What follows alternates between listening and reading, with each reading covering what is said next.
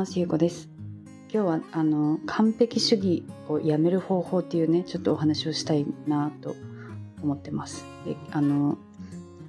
私はね HSS 型 HSP の気質があるんですけどこの気質はねあの繊細だけど刺激を求めるっていうねなんか両極端なあの気質なんですけどね。この性格この気質のねあの人って結構完璧主義なんですよ。で私もね完璧主義なんですけどあの完璧主義なんですけど最後の詰めが甘かったりとかあの結果として現れてなかったりとかね。それで完璧主義なのに完璧にできてない自分に落ち込んだりとかするんですよ。結構めんどくさい性格なんですけど。それでねあの昨日私は友達とご飯に行ったんですけどその友達はあの繊細さんではないんですよ。で自分でも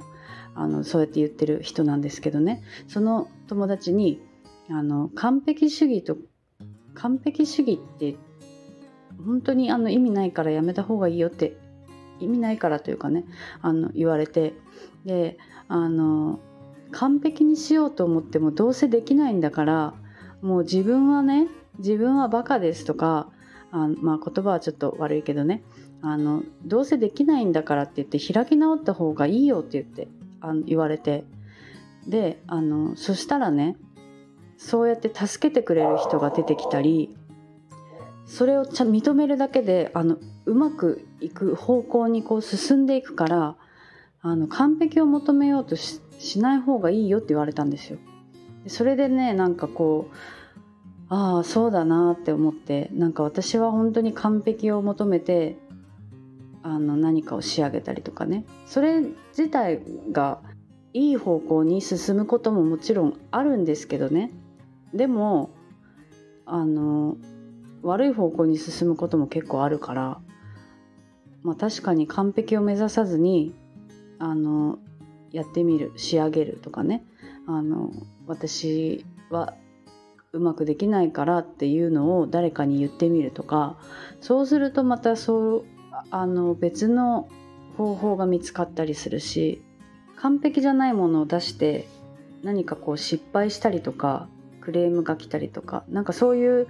ことがあってもそれから改善することもできるしなんかこう結局完璧主義な人って完璧にできないらしいんですよね。そうだからあのそれに私はねそれを言われていや本当にそうだなと思ってなんかこう完璧主義とか言って全然完璧にできてないんですよいつもね。だからそれだったらもう最初から本当に開き直ってもう私は完璧にできない人だからあの、まあ、一生懸命はもちろんやるけど何かをこう作ったりこう仕上げたりする時にあ完璧を目指すのをやめようってもう意識して意識してそれをね思ってるだけであ完璧主義ってあの簡単にやめれるかもしれないなって思ったんですよ。もう私今までもずっとそうやって本当に完璧に仕上げようと思って意識しちゃってたからそれを本当にもう完璧主義はやめるって決めるだけでもしかしてやめれるのかもしれないなと思ったからなんかそれがね昨日のそのご飯に行った時の気づきだったからそれをそのままシェアしてみました。なんか私がまだその完璧主義をやめれるようになったからっていうわけじゃないからないから説得力はないかもしれないけど